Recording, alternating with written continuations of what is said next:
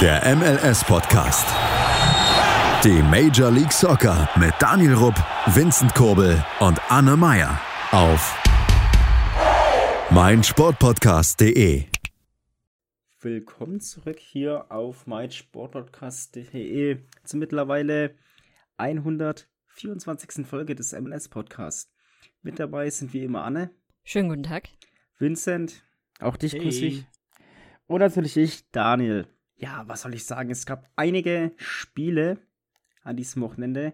Einige sind tatsächlich zu dem Zeitpunkt, wo wir aufnehmen, noch nicht fertig gespielt, beziehungsweise laufen noch.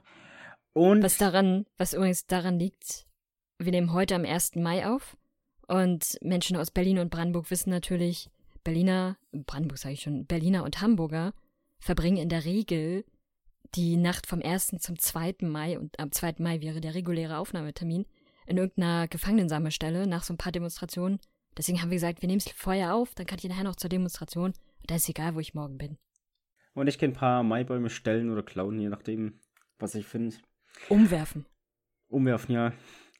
Nee, was ich sagen wollte, wie gesagt, die CONCACAF Champions League. Oder willst du noch was sagen, Vincent? Bist du auch unterwegs, bevor wir darauf zu sprechen kommen? Ich war gestern unterwegs und habe deswegen nur ein Spiel ganz gesehen. Ah, darauf wollte ich jetzt nicht hinaus, aber gut. Nee, wie gesagt, die CONCACAF Champions League. An sich, Finale, Pumas gegen die Seattle Sounders. Habt ihr das Spiel gesehen? Selbstverständlich nicht zu der Uhrzeit. Skandalös. Nein, also, Spiel war ja um 4.30 Uhr Anpfiff oder so. Mm, ja, was soll ich sagen? Was soll ich sagen? Gab ich ein paar Tore. Ich bin aufgewacht, so um 5.30 Uhr rum. Zugegebenermaßen konnte ich an dem Tag leider eh nicht das Haus verlassen, genauso wie die letzten Tage. Und deswegen dachte ich mir, gut, schaust du das Spiel mal an. Und ich habe eingeschalten und sehe einfach nur das 2-0 und denke mir gerade, nee, bitte nicht. Wollte eigentlich gerade wieder abschalten, dachte ich mir, nee, gut, guckst du jetzt an, bleibst schon nebenbei so schön im Bett liegen. Ja, dann ging es weiter. Gibt es irgendwann eine Szene im Strafraum, wo der Verteidiger von Pumas mal an die Hand bekommt. Ich weiß, ich habe dir die Highlights hingesehen, wenigstens. Da können wir uns mal über die Szene unterhalten. Nee, ich wollte eigentlich, dass du uns eine Geschichte erzählst und Ich erzähle euch jetzt Alles eine Geschichte. bildlich Okay. beschreiben. Also, Ich habe tatsächlich beim Frühstück so das 2 zu 2 gesehen und 10 Minuten danach.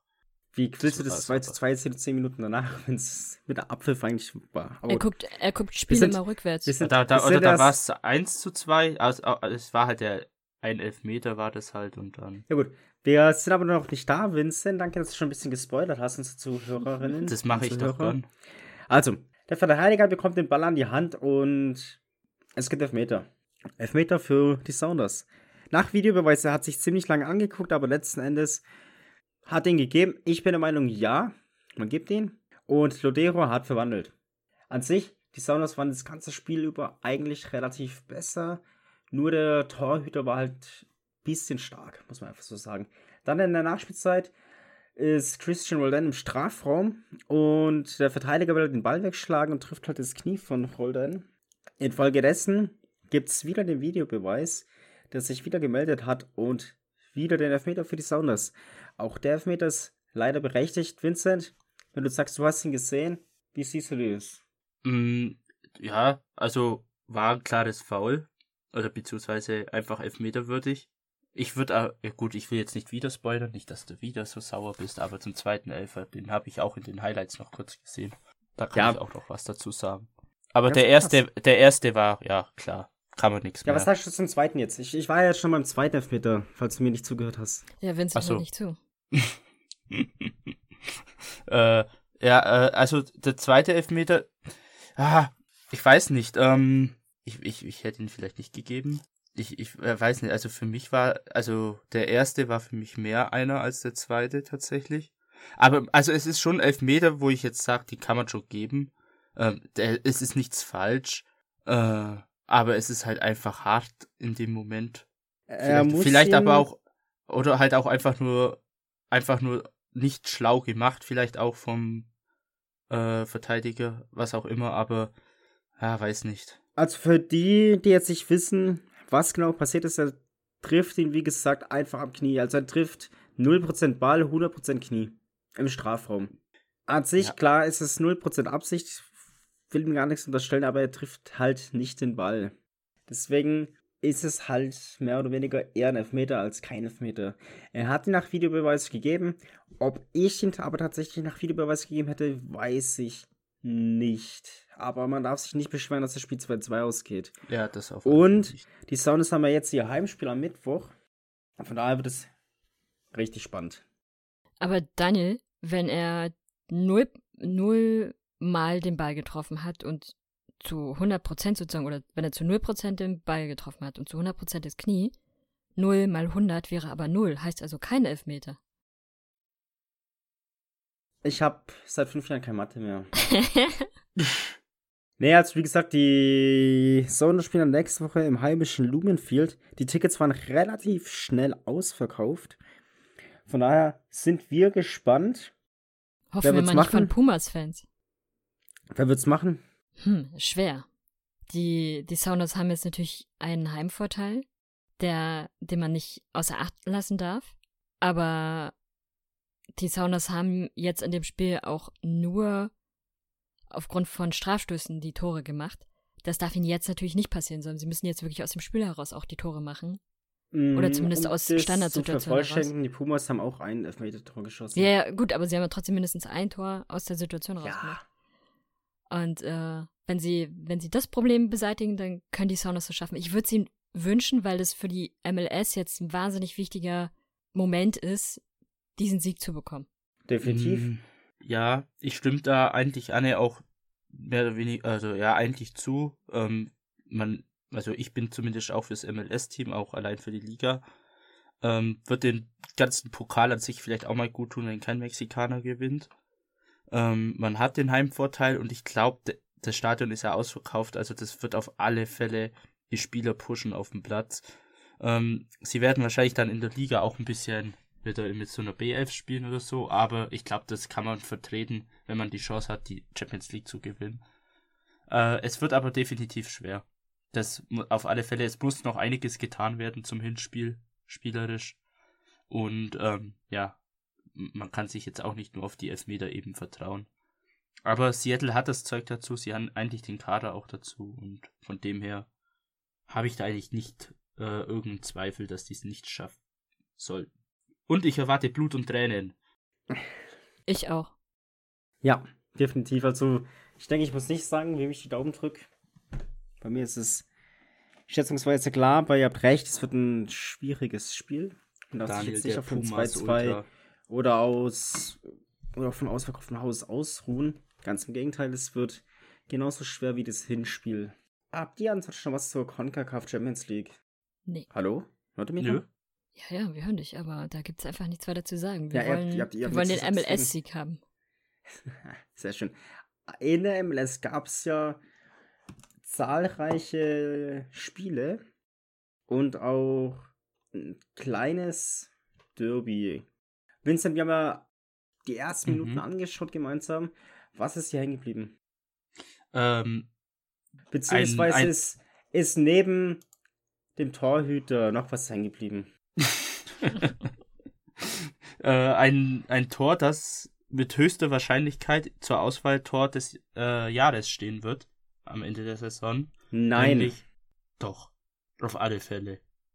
Carlos Ferreira, das Einzige nein. von Houston. Was nein? War doch geil. Wenn du, wenn du das leere Tor triffst, mehr oder weniger, dann ist es von der Tor Mittellinie. Ja, ah, es triff mal von der Stürmer, Mittellinie das leere Tor. Ein MLS-Spieler oder ein Profifußballer hat es zu treffen. Peinlicher wäre es gewesen, hätte es nicht getroffen. Also, oh, mein, mein Telefon klingelt gerade. Patrick äh, Klimala ruft an und fragt, ob wir gerade über ihn reden. das ist, es ist, für mich ist es ein richtig geiles Tor. Also er hat eigentlich direkt auf der Mittellinie abzogen. Der also ich sag mal, wenn der Austin Keeper, der ja direkt danach ausgewechselt wurde übrigens, ähm, wenn der Ost, ja, ist so, der ist, oder was heißt, drei Minuten danach ist er ausgewechselt worden. Ähm, wenn der ein bisschen schneller zurückgerannt wäre, hätte er tatsächlich das Tor auch noch verhindern können. Ähm, aber ich finde, das ist das so ein Tor muss in der Auswahl, ich sage ja nicht, dass es gewinnen muss, aber zur Auswahl muss es stehen. Es hat einfach Impact, es ist einfach richtig gut und nicht jeder Profi trifft auch von der Mittellinie. Das ist echt nicht leicht. Also, das, ja, geiles Tor ähm, und vom Keeper sehr schlecht eben gemacht. Äh, wie, was hat Daniel gestern gesagt? Er wollte den Manuel Neuer probieren. Er ist eben rausgelaufen. Es ist für mich aber trotzdem kein Tor des Jahres würdig. Das ist, ich sag er, auch nicht, dass es gewinnen es, muss, aber es wird in der Auswahl stehen. Tor, wow. Es. Ja, aber das musst du auch erstmal treffen und du musst auch erstmal so treffen, dass der Keeper den Ball davor nicht abfängt und alles. Also es ist es der Keeper war so 30 Meter vom Tor weg oder 40. Also ich bitte Ja, so weit war er nicht mehr. So weit ja, war er nicht mehr weg. Wenn der Keeper ein bisschen schneller gewesen wäre und er wieder im Tor wäre, dann wäre das Tor nicht gefallen. Von daher, warum ist es jetzt heute jahreswürdig? Aber wir haben in der MLS in den letzten Spieltagen auch regelmäßig Situationen gesehen, wo Spieler es nicht geschafft haben, selbst wenn sie drei Meter vor dem leeren Tor standen, da das Tor dann zu machen. Da sind beispielsweise Chicago immer weit vorne mit dabei. Miami hat auch so die eine oder andere Aktion gehabt. Die Refs waren da auch mal sehr gut und natürlich, ich hatte ihn schon angesprochen, Patrick äh, Klimala ist auch immer sehr, sehr weit vorne mit dabei. Also so realistisch ist das nicht. Und was halt das Tor so gut macht, ist, dass der, dass eigentlich alle in der Situation gerade sehr, sehr schnell schalten. Der Torwart an sich macht erstmal eine gute Rettungsaktion, indem er weit nach vorne kommen muss, weil vor ihm die Verteidigung komplett vergeigt hat und damit überhaupt das verhindert, dass es zu einer 1-1-Situation kommt. Und er schießt den Ball dann wieder weit nach vorne, zu seinem Pech. Man sieht ihn dann schon auch zurücklaufen, aber er läuft halt rückwärts, was ja. ihn zu langsam macht. Aber er versucht es halt schon. Und zu seinem Pech landet der Spieler natürlich, äh, das, der Spieler, der Ball natürlich direkt bei einem Spieler von Houston, der dann, und das ist die nächste gute Aktion, einfach sehr, sehr schnell schaltet und realisiert, okay, ich muss jetzt diesen weiten Schuss machen. Ich brauche nicht laufen, ich brauche nichts anderes machen, einfach nur rauf. Und der Torhüter sieht das natürlich auch, gibt nochmal etwas mehr Hackengas und kommt auch nochmal an diesen Ball ran und ist aber einfach so sehr in der Rückwärtsbewegung, dass er den Ball quasi mit seinem eigenen Arm nochmal berührt und dann mit ins Tor zieht. Also das hätte auch nochmal eine coole Rettungsaktion werden können. Mhm. Ist halt in dem Fall ins Tor gegangen. Von daher ist es, finde ich, trotzdem ein schönes Tor.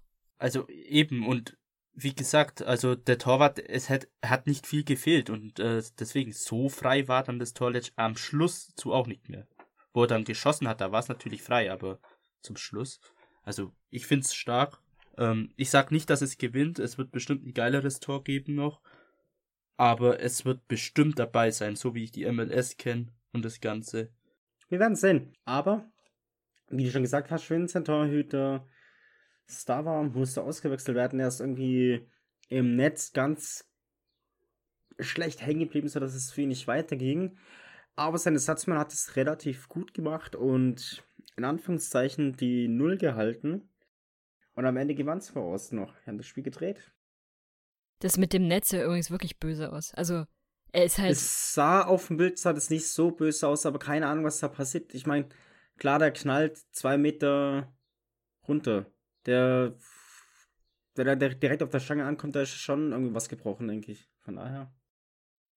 Na, gebrochen hoffe ich mal nicht, aber. Ja, das, das, das hoffen wir natürlich definitiv nicht, aber das jetzt mal als Beispiel.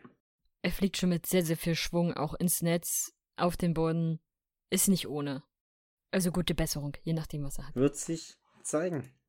Aber ja, im Namen des MLS-Teams an dich die besten Genesungswünsche. Ansonsten, ich würde vorschlagen, ich muss mal kurz was trinken gehen. Heißt, wir machen ein kleines Päuslein und sind dann gleich wieder für euch da. Hier auf meinsportpodcast.de. Bis gleich. Baldrian-Tee, Daniel. Bitte trink Baldrian-Tee. Schatz, ich bin neu verliebt. Was? Das ist er. Aber das ist ein Auto. Ja, eben. Mit ihm habe ich alles richtig gemacht. Wunschauto einfach kaufen, verkaufen oder leasen. Bei Autoscout24. Alles richtig gemacht. In rund 40 Folgen habt ihr mich jetzt schon sagen hören, I want to tell you about the Beatles. Ich habe euch die Geschichten zu ihren Alben und ihren Songs erzählt, euch ihre wichtigsten Wegbegleiter und Vertraute vorgestellt und natürlich die Orte, die für die Bandgeschichte eine wichtige Rolle spielten. Habt ihr die drei bisherigen Staffeln schon durchgehört? Nein? Na, worauf wartet ihr dann noch? Rein in den Podcatcher eurer Wahl und einfach mal losgehört. Und folgt gerne auch unserem Instagram-Kanal iwtty-Beatles Podcast. Wir sind zurück hier auf meinsportpodcast.de. Take 2 des MLS Podcast. Wir haben uns eben über die CONCACAF Champions League unterhalten und über den Austin FC sowie Houston Dynamo. War eine coole Story. Derby-Sieg für Austin. Letzte Woche hat ja Houston auch kurz vor Schluss gegen Dallas verloren, soweit ich weiß. Oder was umgekehrt? Boah. Warte. Nicht mehr. Haben wir gleich. Letzter Spieltag. Ähm, da hat Dallas gewonnen.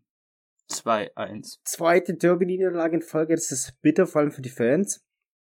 Aber es gibt ja noch ein Rückspiel, von daher können ja die Fans noch hoffen und die Spieler und Trainer einiges wieder gut machen. Ein weiteres Spiel am Samstagabend war Cincinnati gegen Toronto und was soll ich sagen, war das eine Nummer? Habt ihr es gesehen?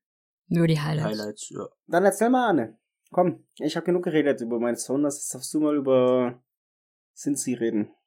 Über Cincy gibt's, finde ich, gar nicht so viel zu reden. Gut, sie haben jetzt ausnahmsweise mal wieder gewonnen, aber liegt irgendwie auch so ein bisschen an der an der Unfähigkeit von Toronto, ihren doch nicht unerheblichen Kader in Bewegung zu setzen. Es ging an sich ging sehr, sehr stark schon für, für Cincy los. Kann man jetzt nicht sagen, weil an sich die interessanten Sachen sind alle erst kurz vor Ende der ersten Halbzeit und dann in der zweiten Halbzeit passiert. Aber Cincy ging mit 2-0 in Führung. Toronto glich dann irgendwann auch nochmal aus. Tore an sich fand ich jetzt aber jeweils nicht so besonders, oder seht ihr das anders? Mhm. Nee, gibt's, gibt's eigentlich nichts zu loben oder zu kritisieren. Ja, an sich muss man aber sagen, eigentlich Toronto hat es versucht. Sie waren zumindest statistisch waren sie besser drauf. Aber das ist halt das, was ich meine mit sie schaffen es nicht, ihren Kader in Bewegung zu bringen. Und dann kommt halt am Ende die nächste Heimniederlage dazu. Das ist es halt. Ärgerlich für Toronto, definitiv, weil sind sie eigentlich drei Punkte, die du einplanen musst. Zumindest wenn du Toronto FC heißt. Aktuell stehen sie in der Tabelle aber noch über sind sie. Klar, nach neun oder zehn Spielen kann man damit auch nicht viel anfangen, aber muss noch ein bisschen Puffer, um es mal so zu sagen.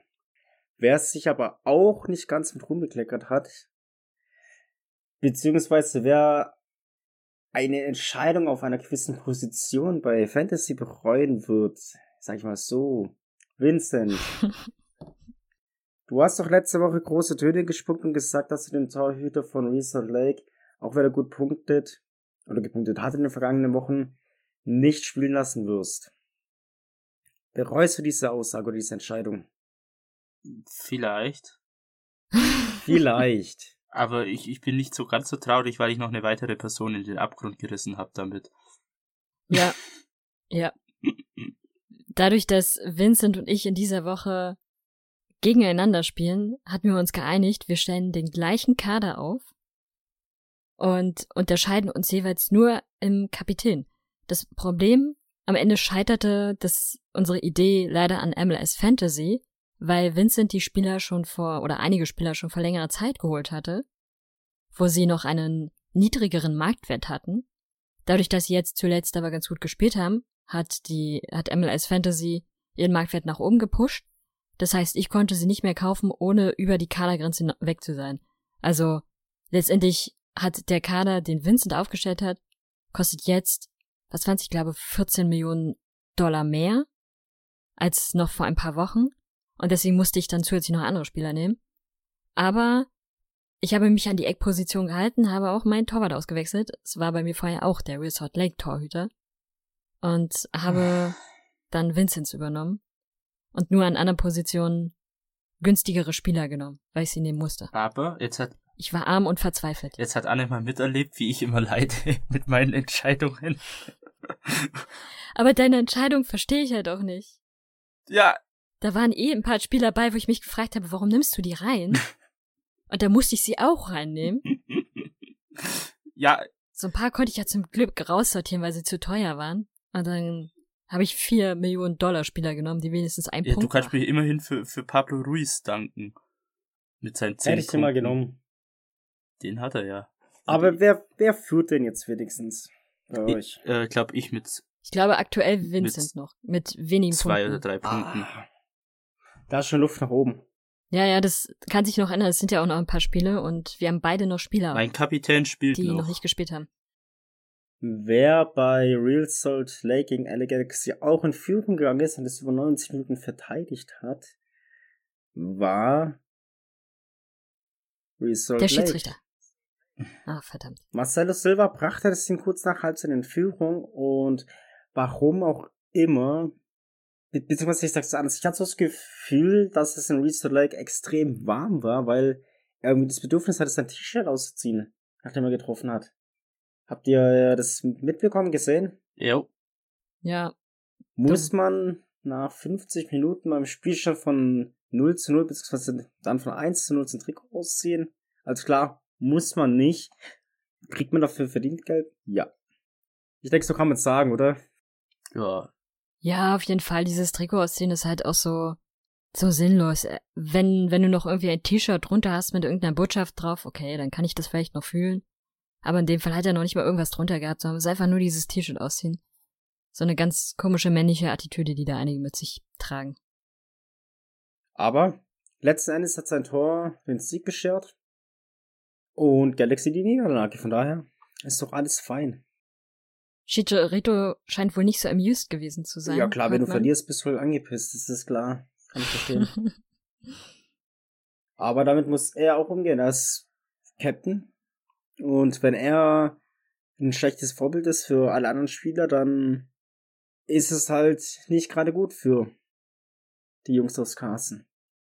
oh, verdammt, Vincent, ich weiß, wen du als Kapitän hast. Wen? Dein Stürmer, oder? Das siehst du dann. Der jetzt aktuell spielt. Und ein hellblaues Trikot wahrscheinlich trägt. Castellanos. Aber der hat doch kein Tor gemacht. Nee, aber ich hab den auch als Kapitän. Du nimmst einen Spieler von, den, von New York City FC als Captain. Ich musste meinen Kader umstellen und er war der einzige, wo ich gesagt habe, okay, vielleicht kann er dir Punkte Ah, machen. okay, okay, okay. Das sei verziehen. Ich war sehr verzweifelt. Wessen Kapitän auch verletzt ist, ist der von Atlanta tatsächlich. Wer ist denn da Kapitän? Brad Guzan. Ah. Stattdessen ist ja sein Ersatzmann im Tor, den ich mir gestern tatsächlich für mein Fantasy-Team geholt habe, und zwar Bobby Shuttleworth. Ach du Scheiße. Warum? Der lebt noch. Warum ich ihn mir geholt habe, oder? Ja. Weil er 4,6 gekostet hat, 600.000 mehr als ein normaler Ersatzhüt und dazu 100% Punkte macht. Und wie viele Punkte hat er gemacht? Ein. Das Schweigt sagt alles. Zwei. Ja, guck, so viel hat unser Portland Keeper auch gemacht. Also, reden wir mal über Atlanta. Ich weiß nicht, was bei dem momentan los ist, aber es.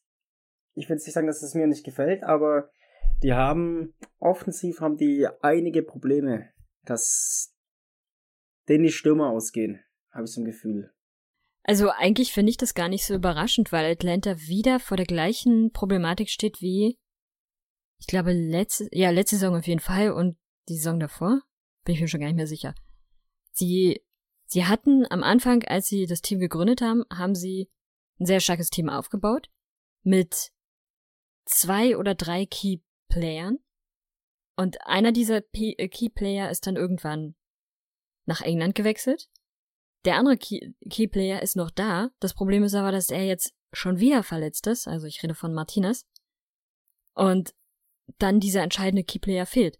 Dann hattest du aber noch verschiedene andere Spieler mit bei dir im Team, die trotzdem nochmal nach vorne pushen konnten. Also zum Beispiel ein Julian Gressel. Der dann aber, weil Atlanta sparen wollte, gezwungen war auch, finde ich schon fast, zu wechseln. Einfach weil Atlanta kein vernünftiges Angebot unterbreitet hatte. Und jetzt woanders spielt. Ob es da besser läuft, ist eine andere Frage, darüber können wir noch reden. Aber Atlanta hat einfach, finde ich, keinen kein zusammenpassendes Team aufgebaut, sondern sie haben jetzt verschiedene Spieler, die aber alle einen Keyplayer brauchen und der Keyplayer ist nicht da. Ja. Also wie du schon gesagt hast, Anne, da stimme ich dir zu. Problem ist, das war es ja schon, als sich Martinez damals das Kreuzband gerissen hat, dass man keinen Plan B hat, also keinen Spieler, dem du das Vertrauen gibst, dass er die Tore vorne schießt, sage ich es einfach mal. Und ja, genau. da hat Atlanta definitiv nicht gelernt. Und man darf auch nicht vergessen, Martinez ist jetzt zwei Jahre älter. Und er ist halt, beziehungsweise auch, man merkt auch, dass Corona an Martinez nicht vorbeiging. So kann man das das sagen. Und er ist halt nicht mehr der Spieler, der er in seiner MVP-Saison war. Weil damals war er mega stark, aber mittlerweile ist er nicht mal mehr Top 5 Stürmer. Der überlässt, sage ich jetzt einfach mal. Ja. Ich glaube, es sind zwei Faktoren. Zum einen, dass sie natürlich die Verletzungspause enorm nach hinten geworfen hatte. Das hat man auch an seiner, nicht nur an seiner spielerischen Form gesehen, sondern auch an seiner körperlichen Form. Und der andere Punkt ist, er hat nicht mehr die, Sp die Spieler, Mitspieler, die ihn bedienen, die ihm den Ball dahin bringen, wo er ihn braucht. Und das hilft ihm da in dem Sinne jetzt gar nicht. Sieht man ja auch an den Ergebnissen. Ja, definitiv. Vincent, du warst lang so ruhig. Okay, Vincent, danke für deinen Input. Hm? Was denn? Was mir persönlich auch noch aufgefallen ist an dem Spieltag tatsächlich, ich weiß nicht, wie es bei euch ging, aber wir haben uns ja gerade schon darüber unterhalten und zwar gab es ja mal sowas von viele gelb-rote Karten. Also ich habe die nicht gezählt, also nicht alle gezählt, aber ich komme glaube ich auf, wenn es hinkommt, zehn, wenn nicht sogar mehr. Aber eigentlich ist das nur die logische Konsequenz von dem, was ich in der letzten Woche schon kritisiert hatte, dass in der MLS zurzeit zu viele gelbe Karten unterwegs sind. Allein in der Partie Montreal gegen Atlanta, übrigens 2-1 war dann das Endergebnis, ah, danke, ne. gab es zwei, vier, sechs, sechs gelbe Karten. Klar, gelbe Karten sind eigentlich in der Regel immer in jedem Spiel mit dabei, aber wenn in einem Spiel sechs gelbe Karten sind, und das ist nur in diesem einen Spiel, dann ist das schon ziemlich viel, finde ich. Und das ist aber zurzeit in nahezu allen Spielen. Und da sind es teilweise nicht nur sechs gelbe Karten, sondern dann noch mehr. Und das zeichnet sich aber schon seit einigen Wochen ab. Was die logische Konsequenz dann ist, wenn es, wenn sehr schnell die gelben Karten gezückt werden, wird es logischerweise eben auch sehr schnell gelb-rote Karten geben. Gerade dann in der zweiten Halbzeit. Statistisch gesehen sowieso. Und das ist jetzt an diesem Wochenende sehr massiv passiert. Was dann jetzt künftig auch folgen wird, natürlich, ist, dass bald die ersten Gelbsperren stattfinden werden, weil natürlich einige Spieler schon so die ein oder anderen gelben Karten gesammelt haben und die dann jetzt bald mal abbauen müssen. Und das wird dann, ich vermute so im Juni oder Juli wird das wird das die Hochphase sein. Vor allem wird es richtig. Wo dann etliche Spieler nicht spielen Das dürfen. wird später beim Fantasy richtig ein Krampf werden, weil diese scheiß App nicht anzeigt, wer fehlt, gesperrt oder verletzt. Das wird Hölle. Da werden wir unseren Spaß definitiv haben, aber ich muss halt ein Stück weit dagegen einlenken und ich stehe jetzt auf den Schutz und das Problem ist halt, je nachdem wie du reingehst, klar, wir kennen Ted Ankel, der zeigt gerne mal eine gelbe Karte. Und dann gibt es Schiedsrichter, die, da geht es am Anfang heikel zu den Partien und dann zeigen sie auch eine gelbe Karte und die hören dann nicht auf. Im Gegenteil, es bleibt weiterhin auf diesem, ich will jetzt sagen auf diesem aggressiven Level, aber auf dem Pensum, dass er nicht aufhören kann, gelbe Karten zu zeigen und dadurch haben wir ja diese massive Anzahl an gelben oder gelb-roten Karten, weil halt eben die Schiris gezwungen sind, nicht irgendwann aufzuhören, ah nee, du hast gelb, komm, ich krieg jetzt keine gelb-rote oder ja komm, drittes Foul, einer ist noch gut und so weiter. Das, das, das war jetzt am Wochenende, was ich gesehen habe, die ganzen Fouls. Ich weiß nicht, für was sie gelb bekommen haben, aber die gelb-roten Karten, die waren halt, alles haben eigentlich gelbwürdig, weil es entweder taktisch war, dumm war, irgendwie hinten rein. Es sind halt alles Fouls, die, wenn du gelb hast, nicht sein müssen. Und da bist du selber schuld, wenn du dann mit Gelb-Rot vom Platz fliegst. Klar, wie gesagt, es kann sein, ja, für sowas Pillow-mäßiges eine gelbe Karte bekommen, wo es mit dem Körper kurz reingeht. Das weiß ich leider nicht. Dazu habe ich die Karten hier nicht gesehen, aber oftmals gibt es ja auch tatsächlich gelbe Karten für was weiß ich, zum Beispiel, wenn sie mal einen Ball wegschlagen und das, das gibt es auch in der MLS. Aber darauf, klar, mit einer 5 gelbe Karte bist du gesperrt, aber dann holst du dir halt keine 5 ab. Und wenn er nicht ist, dann darfst du dich nicht beschweren. Na gut, es gibt meines Erachtens nach Positionen, wo du einfach viel schneller eine gelbe Karte bekommen kannst als auf anderen Positionen. Also zum Beispiel Verteidiger bekommen eher noch eine als ein Stürmer, weil sie anders in Situationen reingehen müssen. Und da es einfach viel schneller mal passieren kann, dass du den einen Schritt zu spät machst und dann halt den Spieler versehentlich faulst und dafür Geld bekommst. Und das lässt sich dann auch nicht vermeiden. Was sich natürlich vermeiden lässt, ist sowas dämliches wie Trikot ausziehen, Ball wegschlagen, solche Geschichten. Und ich finde es übrigens gut, dass in der MLS für dieses elendige, elendige Ball wegschlagen endlich härtere Strafen kommen und sie endlich die gelben Karten dafür kassieren. Ja. Weil das wurde, wurde wirklich Zeit. Das hat ja so genervt. Absolut. Aber was man tatsächlich auch sagen muss, da stimme ich dir auch zu, man muss da die Spieler dafür kritisieren, dass sie nicht lernen, anders in Situationen reinzugehen. Dass sie immer noch, selbst wenn sie schon gelb vorgewarnt sind, immer noch wie, wie die Axt im Walde umherspringen und sich dann wundern, warum sie eine zweite gelbe Karte bekommen. Das, du weißt selbst, dass du die gelbe Karte hast.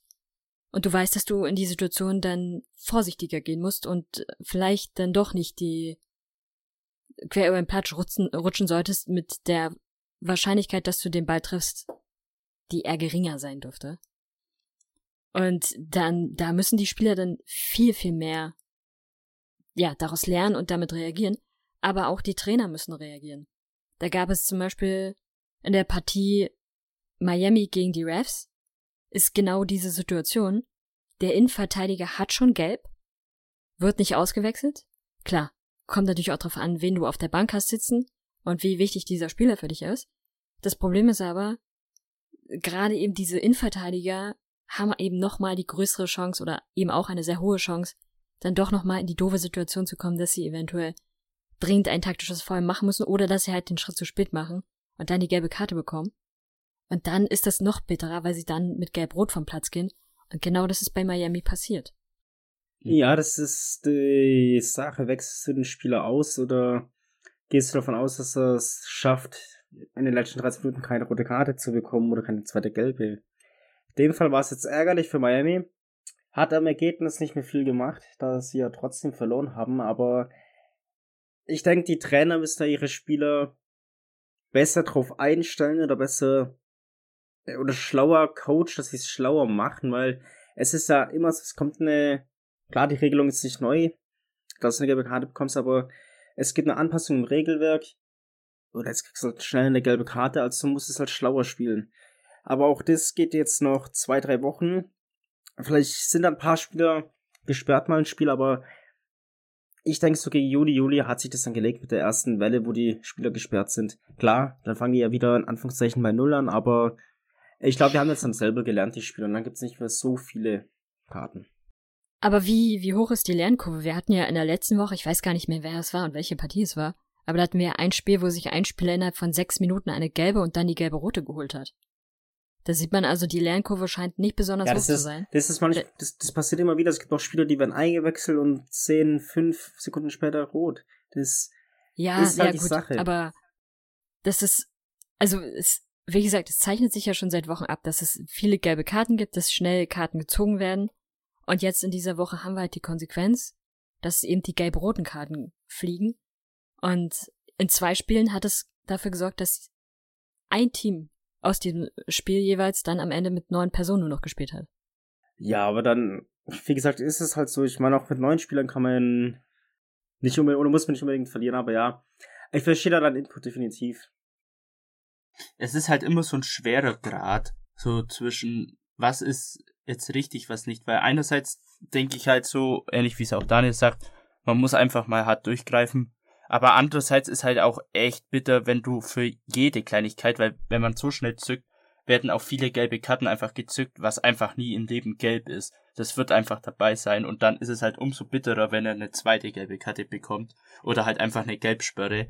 Ähm, das ist, ich weiß nicht, ähm, man müsste da irgendwie nochmal klarere Regeln bei den Schiris aufstellen. Klar, jeder darf selber pfeifen, aber klar, die Mischung macht's, aber ich weiß nicht. An sich finde ich, ich würde sagen, ich finde es etwas mehr gut, dass es diese ganzen gelben Karten gibt, weil dann vielleicht einfach mal die Spieler versuchen, nicht so viel zu faulen oder sagen, ach guck mal, das kann ich ziehen, der pfeift eh nicht, sondern die spielen dann einfach von Haus aus fairer vielleicht. Ähm, aber da muss man halt schauen, wie und was das bringt. Aber ja, es ist schwer. Ich hätte übrigens ein Thema, wo ich finde, dass die MLS und auch andere Ligen da bisher noch nicht genug durchgreifen. Und das ist Diskussion mit dem Schiedsrichter. Ja. Man sieht ganz oft Diskussionen, der Spieler weiß ganz genau, dass er dieses Foul gerade begangen hat. Und er weiß auch ganz genau, dass das im Strafraum war. Und dann erlebst du plötzlich, wie dieser Spieler wie das unschuldigste Lamm der Welt sein will und in einer Mimik und Gestik argumentiert, na gut, solange er diese Unschuldsrolle versucht, ist das okay, kann man vielleicht noch mit leben, wenn er sagt so, ich habe doch gar nichts gemacht. Aber was man teilweise auch erlebt, ist, dass Spieler äußerst aggressiv sind. Das ist jetzt nicht nur in der MLS, sondern wirklich auch in anderen Ligen. Und dann sehr aggressiv schon mit dem Schiedsrichter reden. Und da ist für mich der Punkt, wo ich sagen würde als Schiedsrichter, das ist geldwürdig, weil dieses Verhalten dem Schiedsrichter gegenüber alles andere als akzeptabel ist. Und wenn er daraus nicht lernt, wird er das immer wieder machen und dann wird sich das aber nur weiter nach oben schaukeln. Ja. Ja, aber es ist halt, ich, ja, es ist, Schiri anmotzen ist einfach das dümmste, nervigste, was es gibt. Und es ist halt auch gefühlt wirklich nur im Fußball so. Es, ich weiß nicht, es gab noch nie einen Schiri, der seine Entscheidung einfach zurückgenommen hat, weil ein Spieler sagt, du wirst halt in so. anderen Sportarten wirst du halt, wird halt ein komplettes Team bestraft. Ja. Nicht du selber als Spieler, was, was ist schon eine gelbe Karte für Meckern? Das ist am Ende des Spiels dann wieder egal. In der NFL zum Beispiel wirst du halt mit 15 Yards bestraft, wenn du einen Schiri beleidigst, oder? Was heißt beleidigt schon passiert, da bist du ja selber weg und es gibt ein Penalty, aber ansonsten so hast du halt auch deine, wie heißt es, deine Strafe. Aber dann, da muss halt wirklich was her, aber. Aber in, in anderen Sportarten, wo es keine Kollektivstrafe in dem Sinne sofort ist, funktioniert es trotzdem. Also ich kenne es beispielsweise aus dem Hockey, jetzt nicht Eishockey, da gibt's ja die Zeitstrafe, sondern beispielsweise vom Feldhockey. Da gibt es drei Karten sogar. Grün, Gelb und Rot. Und die grüne Karte entspricht so ein bisschen der gelben Karte aus dem Fußball. Das ist erstmal so eine mündliche Verwarnung, dass der Spieler sich zurückziehen sollte und einen Gang runterschalten sollte. Und im Hockey ist es in der Regel auch unüblich, dass du mit dem Schiedsrichter diskutierst, weil wenn du das anfängst, dann kommt die gelbe Karte und die gelbe Karte ist dann halt die Zeitstrafe. Wobei man jetzt teilweise auch schon dazu übergeht, dass die grüne auch schon eine Zeitstrafe sein kann, unter bestimmten Umständen. Und dann ist es natürlich die Kollektivstrafe, die dann eher noch bestraft. Und das ist das, was der Fußball im Augenblick noch nicht schafft, sondern der Fußball schafft sich selbst die Situation, dass Schiedsrichter vor allem in den unteren Ligen ganz abstruse Situationen haben, wo sie angegangen werden, um dann, das ist im deutschen Fußball finde ich sehr stark, am Ende einen Bericht schreiben zu müssen, dann am Montag noch zum, zum Verband fahren müssen, sich erklären müssen, damit dann am Ende die Straße, Strafe gegen den Spieler zurückgenommen wird. All solche Sachen passieren eben auch, weil im Profifußball dieses Verhalten eben nicht unterbunden wird. Und der Profifußball ist nun mal das Vorbild für alle anderen Ligen. Eben auch für die kleinen Jungs, die dann irgendwann diese unangenehmen Menschen werden. Genau, das ist es, aber wir haben da leider wenig Entscheidungsgewalt drauf, aber ich, oder um das abzuschließen, sage ich es einfach mal, dass so wie es die Schiedsrichter machen, finde ich, ist es an sich in Ordnung. Manche haben eine härtere Linie, manche eine weichere Linie. Klar, du findest keine Sportart, wo man zu 100% nach dem Regelwerk geht. Muss man sozusagen mit hier, das ist Auslegungssache, mal das hier Auslegungssache und und und. Das hat man halt nirgends, ist halt einfach so. Und Fehlentscheidungen gibt es halt trotzdem immer, das darf man nicht vergessen. Aber es wird sich, wie gesagt, zeigen, wie es in den kommenden Wochen ist. Ich denke, das wird sich bessern. Du hast ja schon gesagt, dass es im Juni zu einer Massensperrung kommen wird. Wird sich zeigen. Habt ihr ansonsten noch was, meine Lieben? Ja, ich hätte vielleicht noch eine kleine interessante Geschichte aus der USL League One. Das ist aber eher was für einen USL Podcast Sideline. Das kannst du gerne Anne weitergeben, dass sie das erzählen dürfen. Alles klar, dann machen wir es so. Nein, Spaß, erzähl. Äh, Wollen wir nicht erstmal eine kurze Pause machen? äh, äh, Ja, gut. Wäre nur was Kurzes, aber ja, mir wurscht. Ja, hast du noch was für nach dem Take? Ich nicht. Ja, wir haben noch ein paar Spiele. Ja, ja gut, nehmen wir nicht. Wir machen ein kurzes Päuschen. Oh Gott, dieser Voice Crack. Wir machen eine kurze Pause hier auf meinem Sportpodcast.de und sind dann gleich wieder für euch da. Schatz, ich bin neu verliebt. Was? Da drüben. Das ist er. Aber das ist ein Auto. Ja, eben. Mit ihm habe ich alles richtig gemacht. Wunschauto einfach kaufen, verkaufen oder leasen. Bei Autoscout24. Alles richtig gemacht. Willkommen zurück hier auf meinen Sportpodcast.de. Zu unserem MLS Podcast. Wir haben uns eben ein kleines bisschen über die Kartensituation, also gelbe und rote Karten in der MLS unterhalten. Vincent, bevor wir jetzt weitermachen mit den nächsten Spielen, du hattest einen kleinen Input bezüglich der USL oder eine kleine Story aus der USL. Ja, aber ich glaube, das ist eher was, was ich ganz am Schluss dann kurz erwähne, weil das sonst nicht reinpassen. Oder soll ich es trotzdem erzählen? Ich habe dir das Wort gegeben, also ich würde dich auch um bitten, es jetzt schon Na zu erzählen. Dann machen wir es jetzt hier rein. Äh, es ist eigentlich einfach nur, äh, ja, mehr oder weniger eine kleine schöne Story. Ähm, ich weiß nicht, inwiefern wir das mal erwähnt haben.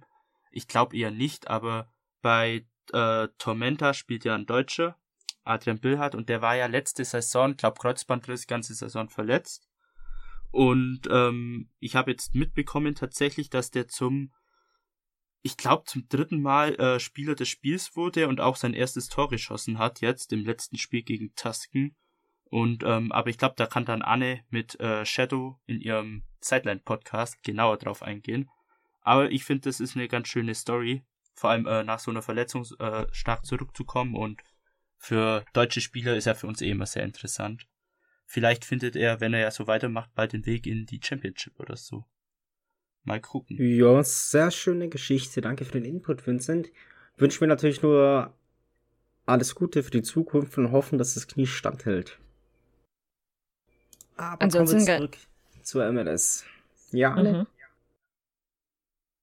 Ich habe in der letzten Folge gesagt, dass die Situation für DC ja noch gar nicht so schlimm ist. Dann gab's den, den Trainerwechsel und jetzt ist die Situation für DC schlimm, weil sie haben 3-0 gegen Columbus Crew verloren. Was an sich ja nicht schlimm ist, weil Columbus Crew jetzt nicht das allerschlechteste Team ist. Aber in der Tabelle ist das jetzt gerade richtig böse für sie weil sie jetzt aktuell auf Platz 14, das heißt auf dem letzten Platz der Eastern Conference sind. Und da zeichnet sich schon ein bisschen ab, dass sie da in einem größeren Problem gelandet sind. Aber man muss auch wieder auf die Punkte achten. Mit einem Sieg wären sie halt dann auch wieder bei 12 Punkten und 12 Punkte ist aktuell Platz 5.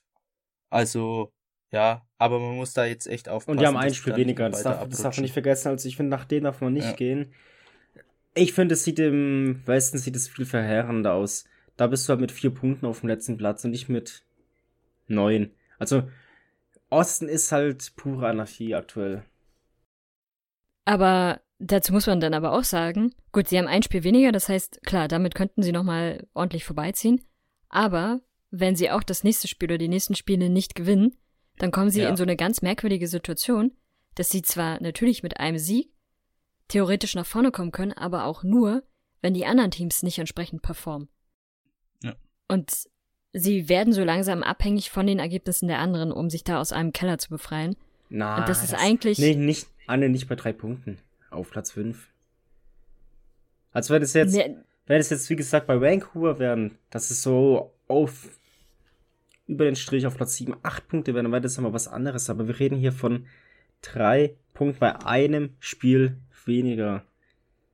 Wenn die das meine Spiel- Annahme, Wie gesagt, gewinnen haben die 12 Punkte. Wenn die das Spiel unentschieden spielen, haben die 10 Punkte, genauso wie Platz 9. Das gar n- also das noch gar nichts entschieden. Das ist eigentlich Spieltag 2, kann man sagen.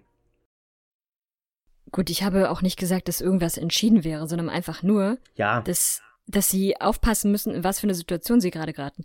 Weil Chicago, die direkt vor ihnen sind, haben zehn Punkte. Das heißt, selbst wenn sie eine Unentschieden machen, dann kommen sie lediglich in den Bereich von den Teams, die 10 Punkte haben und dann kommt es auf die Tordifferenz an, die bei ihnen jetzt auch nicht die allerbeste ist. Also Chicago hat eine Tordifferenz von minus 1, sie haben eine Tordifferenz von minus 3. Klar, Teams wie zum Beispiel Miami oder, oder Cincinnati haben deutlich, eine deutlich höhere Negativ-Tordifferenz, aber trotzdem dafür, dass sie so einen starken Kader eigentlich haben und dafür, dass sie mit solchen Ansprüchen auch an sich gegangen sind, sind sie jetzt gerade aktuell letzter Platz in ihrer Conference und sie haben dann auch demnächst nicht die allerleichtesten Gegner, die sie, die sie noch erwarten. Also, okay, jetzt als nächstes zu Hause spielen sie gegen Houston. Das ist ein Team, was sie schlagen können. Danach treffen sie auf die Red Bulls, die zurzeit auswärts aber sehr, sehr stark sind. Und dann ist es auch noch ein Derby, also das könnte eine sehr interessante Partie werden. Und danach müssen sie dann auswärts zu Inter Miami reisen, die ja einfach nur eine Wundertüte schlechthin sind, weil sie in der einen Woche gut spielen und in der anderen Woche spielen sie kompletten Müll. Also da kommen jetzt schon ein paar Spiele dazu, die Kräfte abverlangen werden. Ja, Ansonsten könnten wir auch direkt, könnten wir auch direkt weitermachen mit Miami. Wir hatten es ja ganz kurz schon angesprochen. Die Refs haben gegen Miami gespielt, zu Hause in Foxborough. Und die Refs haben 2 zu 0 gewonnen, auch mit ziemlich ansehnlichen Toren, fand ich. Und sie waren auch das deutlich bessere Team. Und in dieser Partie, ich hatte es ja schon angedeutet gehabt, gab es zwei gelb-rote Karten, jeweils gegen Miami, die ja wirklich alles andere als geschickt waren. Die erste gelb-rote Karte, würde ich auch sagen, ist legitim. Da macht der Spieler einfach ein Foul, was ein Foul ist. Dafür verdient er die gelbe Karte, weil er vorher schon eine kassiert hat. Logische Konsequenz. Bei der zweiten könnte man ein bisschen darüber streiten, ob das wirklich gelb sein muss. Aber okay. Und Miami dann jetzt mit der nächsten Niederlage, sie sind halt wirklich ein, finde ich, Wunderkastenteam. Du weißt nie, was du in einem Spiel von ihnen hast. Mal können sie sehr stark spielen und mal spielen sie so, als gäbe es keine Verteidigung zum Beispiel. Ja, es ist halt Miami. Da weiß man nie, was man bekommt. Mal fährt man hin und denkt, gut, das sind drei Punkte, dann fährt man hin und bekommt halt das Wrack voll. Um es mal so auszudrücken. Aber ja, das ist halt die MLS, von daher weiß man halt nicht. Was sagt ihr über Chicago? Ja, Äh, der, also, ich sag mal so, in Chicago hat's ja geregnet und eines der beiden Teams ist Baden, ist im wahrsten Sinne des Wortes Baden gegangen. Nicht nur, weil es viel geschüttet hat, sondern weil sie verloren haben. Ja, aber auch so generell finde ich von es gibt zwei Teams, wo ich sagen würde, die sind wirklich eine komplette Enttäuschung dieser Saison. Das sind zum einen die Refs und zum anderen ist es Chicago, einfach mit ihrem Kader. Und das hat sich jetzt auch in diesem Spiel wieder gezeigt. Sie waren in der ersten Halbzeit durchaus das stärkere Team, standen auch mit 1 zu 0 nach einem Elfmeter, den ich ein bisschen fragwürdig fand, in Führung. Und dann gab es die Halbzeit und die Halbzeit war relativ lang, nämlich eine Stunde 15 Minuten weil es ja ein, ein Gewitter gab und äh, Starkregen. Das hat sich dann noch so ein bisschen auf den Platz am Ende ausgewirkt, weil der Platz war ein einziges Schwimmbad. Und dementsprechend ändert sich dann natürlich die Spielweise, dass du keine großartig langen Pässe mehr machst, sondern vor allem kurze Pässe und lange Bälle in der Luft hast. Und das war dann natürlich, wie soll es auch anders sein, Chicago Fire, die ja ihr Feuer erst wieder seit kurzem im Namen tragen, haben sich nicht so gut bewährt, weil sie mögen das Wasser lieber auf Feuer. Die, die roten Bullen konnten aber mit dem, mit dem Wasser ganz gut umgehen und konnten dann ausgleichen. Und am Ende gab es dann noch mal einen Elfmeter äh, aufgrund einer, ich weiß gar nicht, wie man das beschreiben soll. Das war so schlecht verteidigt. Du stellst einfach im Strafraum stellst du dich als Verteidiger hin mit deinem Körper und blockierst dem, dem Angreifer den Weg und das führt in 99 Prozent der Fälle zu einem Elfmeter. Und ganz überraschenderweise ist es auch da passiert. Und in dieser Partie selbe Situation wie bei Miami schon. Zweimal gelb-rot für Chicago. die beide Male einfach nur unclever waren. Das waren keine sehr harten Fouls oder so. Aber das war in jeder Hinsicht nicht clever gemacht. Und dann gewissermaßen auch verdient. Und am Ende stand es dann 1 zu 2 für die Red Bulls. Ein weiterer Auswärtssieg. Und tatsächlich Patrick Klemeyer hat beide Tore gemacht. Ein Spiel äh, oder ein Tor aus dem Spiel heraus und einen Elfmeter. Und jetzt haben die Red Bulls das nächste ihr als Heimspiel. Und da hofft man natürlich, dass es da endlich mal Punkte gibt, weil zu Hause haben sie bisher noch nicht gewonnen. Ja, ein Heimsieg wäre doch mal was Schönes für dich, Anne. Kannst du doch mal schön zelebrieren, würde ich hier gönnen. Zum aktuellen Zeitpunkt sind sie auf Platz 1 der Eastern Conference. Wir nehmen ja auch nur deshalb jetzt eigentlich auf. Es hat gar nichts mit dem 1. Mai oder so zu tun, sondern einfach nur, damit ich sagen kann, sie sind Platz 1 der Eastern Conference. Und dann mal abwarten. So ein Das Heimsieg wäre mal so gut. lange, bis Philly spielt. ja, genau. Aber die paar Minuten gönne ich dir, Anne. Ich meine, wie gesagt, ihr habt auswärts eine Top-Bilanz, da kann man nichts beanstanden. Und äh, Screenshot ist gemacht und ausgedruckt. Den Platz 1, den nimmt man uns jetzt nicht Ja, mehr. ich meine, wenn du auswärts bislang kein Spiel verlierst und unentschieden spielst, ich gehe so weit und sage, eine bessere Heimbilanz, mehr oder weniger hat Nashville. Die haben bislang auch noch nicht verloren zu Hause oder unentschieden gespielt. Ja, weil sie auch nur Auswärtsspiele bis dato hatten, aber es ist eine schöne Überleitung. Was sagt ihr zum Stadion von Nashville? Das ist, Nicht gesehen. Also, es ist jetzt, es ist jetzt kein, also es ist vom, vom Design her kein besonderes Stadion, aber das Besondere an sich ist eben, dass es das größte äh, Soccer-Specific äh, Stadion ist in den USA mit 30.000 sind es rund 30.000. Ich glaube, es sind genau 30.000 Plätze oder so. Also, ähm, ja, also da könnte ordentlich Stimmung geben.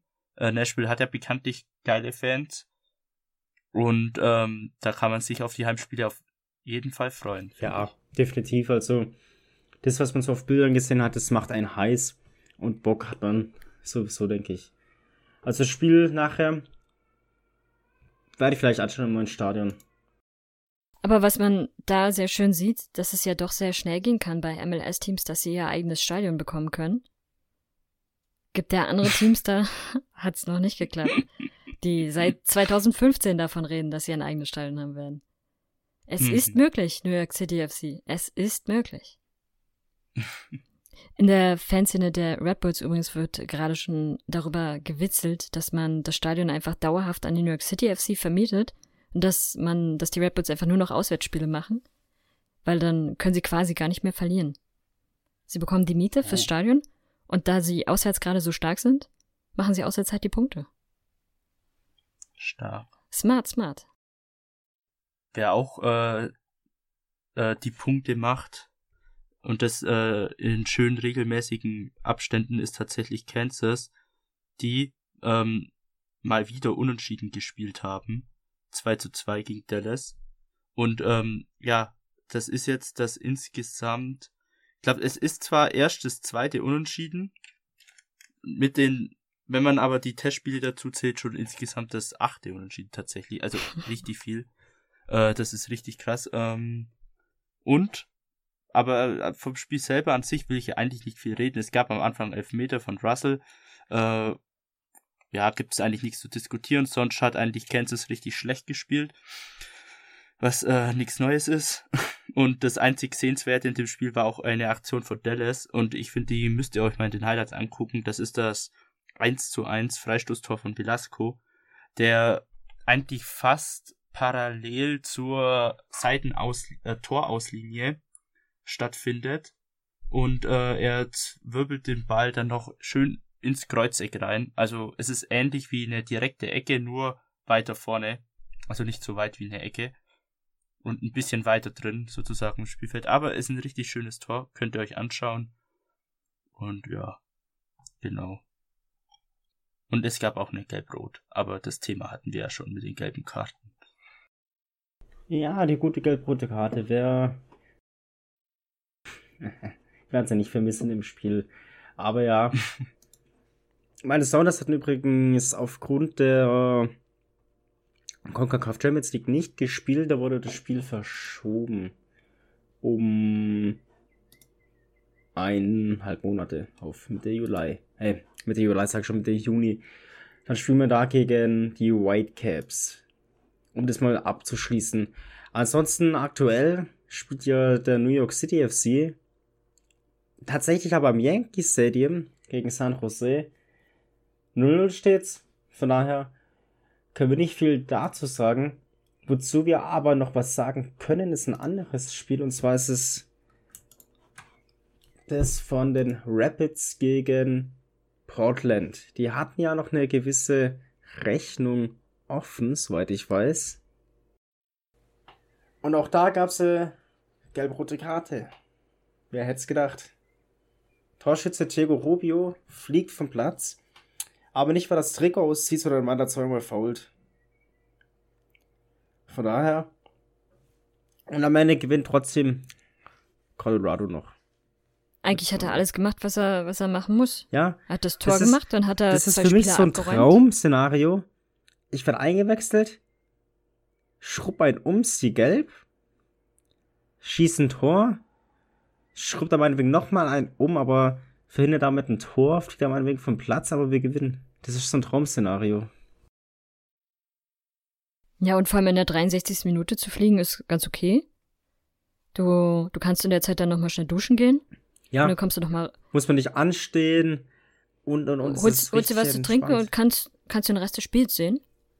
Ist doch voll gut. Ist eine gute Strategie. Ja, definitiv. Was auch ganz lustig ist, dass beide Keeper einfach gelb gesehen haben. In der Partie. Wahrscheinlich Und Zeitspiel. es gab, und es gab elf gelbe Karten in dem Spiel. Hab gerade nachgezählt. Wenn ich mich nicht verzählt habe. Ja, das. Also, stabil. Von Armando Villarreal, dem Schiedsrichter. Ja gut, warum du nicht als Keeper gelb sehen? Das ist doch auch was ganz Feines. Als klar, der von den Rapids wegen Time Wasting, aber was hat andere gemacht? Weiß es jemand? Das weiß man, da steht nicht dran, nur faul, aber ja, er hat einen Foul. Hier steht dran, other reason. Aber was ich auch lustig finde, dass er, wann, warte mal, der Colorado Keeper, das war die letzte gelbe Karte, ziemlich am Schluss. Ja, 90. plus 3. Ich weiß nicht, wieso man Stand von 2-0 noch äh, Zeit 1-0. Spiel macht. Stand zu dem Zeitpunkt. Stand da noch Ja. 1-0? Ah, okay. Ja, gut, dann. Selbst dann ist Zeit, Zeitspiel ist eklig. Ich bin kein Fan davon. Ja, gut, aber dann ist noch etwas verständlicher. Ich dachte, das Ja. wäre äh, in der Ja. 90. gefallen, das 2-0. Aber ja. Ihm Seife ziehen. Ansonsten, wie gesagt, heute Abend spielt ja noch Nashville, wie wir es ja gerade schon hatten, im heimischen Stadion das erste Mal. Und der LAFC spielt in der Nacht gegen Minnesota. Auch da haben wir noch mal ein paar Spieler vom Fantasy-Team, von daher wird sich das zeigen. Mhm. Und bei New York City, San Jose steht es aktuell 0-0. Noch. Ja. Hoffentlich ändert sich das bald. Und Es wird sich Für zeigen. die, für die Aber ich würde vorschlagen, wenn ihr nichts mehr habt, du hast deine Story erzählt, Vincent. Anne, hast du noch eine Geschichte für uns? Ich hab nichts mehr. Sehr schön. Dann war es es auch Anne hat nur ein gutes Schlusswort. für diese Folge des MLS Podcast. Wir würden uns freuen, wenn ihr auch nächste Woche wieder bei der 125. Folge einschalten werdet. Ansonsten bis dahin könnt ihr gerne auf Discord unserem Channel beitreten. Er ist wie immer verlinkt. Schauen wir samstags eigentlich immer gemeinsam die Spiele an. Haben wir bislang aktuell zumindest immer gemacht. Wenn die Spiele 19 Uhr, 19.30 Uhr rumliefen. Dann auf Twitter, Facebook, Instagram könnt ihr uns auch alle abonnieren. Was uns aber auch freuen, werdet, äh, freuen wird, auf Spotify könnt ihr uns mit Sternen bewerten. Würde uns freuen, wenn ihr uns dort Feedback gibt, genauso wie auf Apple iTunes. Würde uns alles weiterhelfen. Ansonsten habt eine schöne Woche, bleibt gesund und wir sehen uns dann nächste Woche wieder hier auf meinsportpodcast.de. Bis dahin, bye bye. See you later, Alligator. Nashville, da ihr den halben Kater der Red Bulls habt, wisst ihr, was ihr heute Abend zu tun habt. Euer Heimsieg muss her. Platz 1 bleibt bei den Red Bulls. Bye.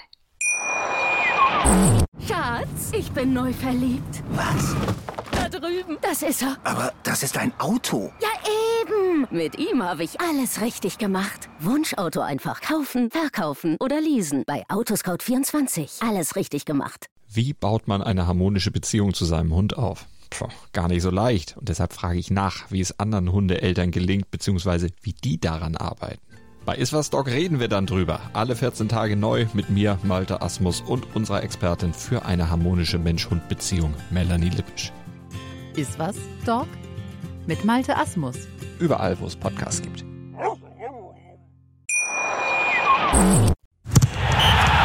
Der MLS-Podcast.